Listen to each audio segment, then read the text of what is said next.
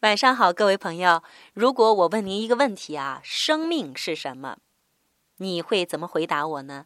也许十个人啊，就会有十种不同的解释。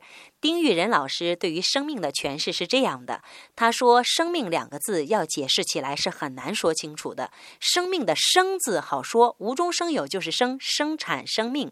没生之前没有，从没有里产生一个有来，这个过程就是生产过程，这就是生。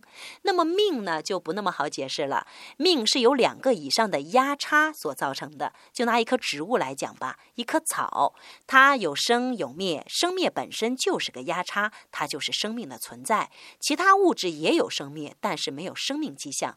那什么现象才能造成压差呢？人和动物在这个方面的差别又是什么呢？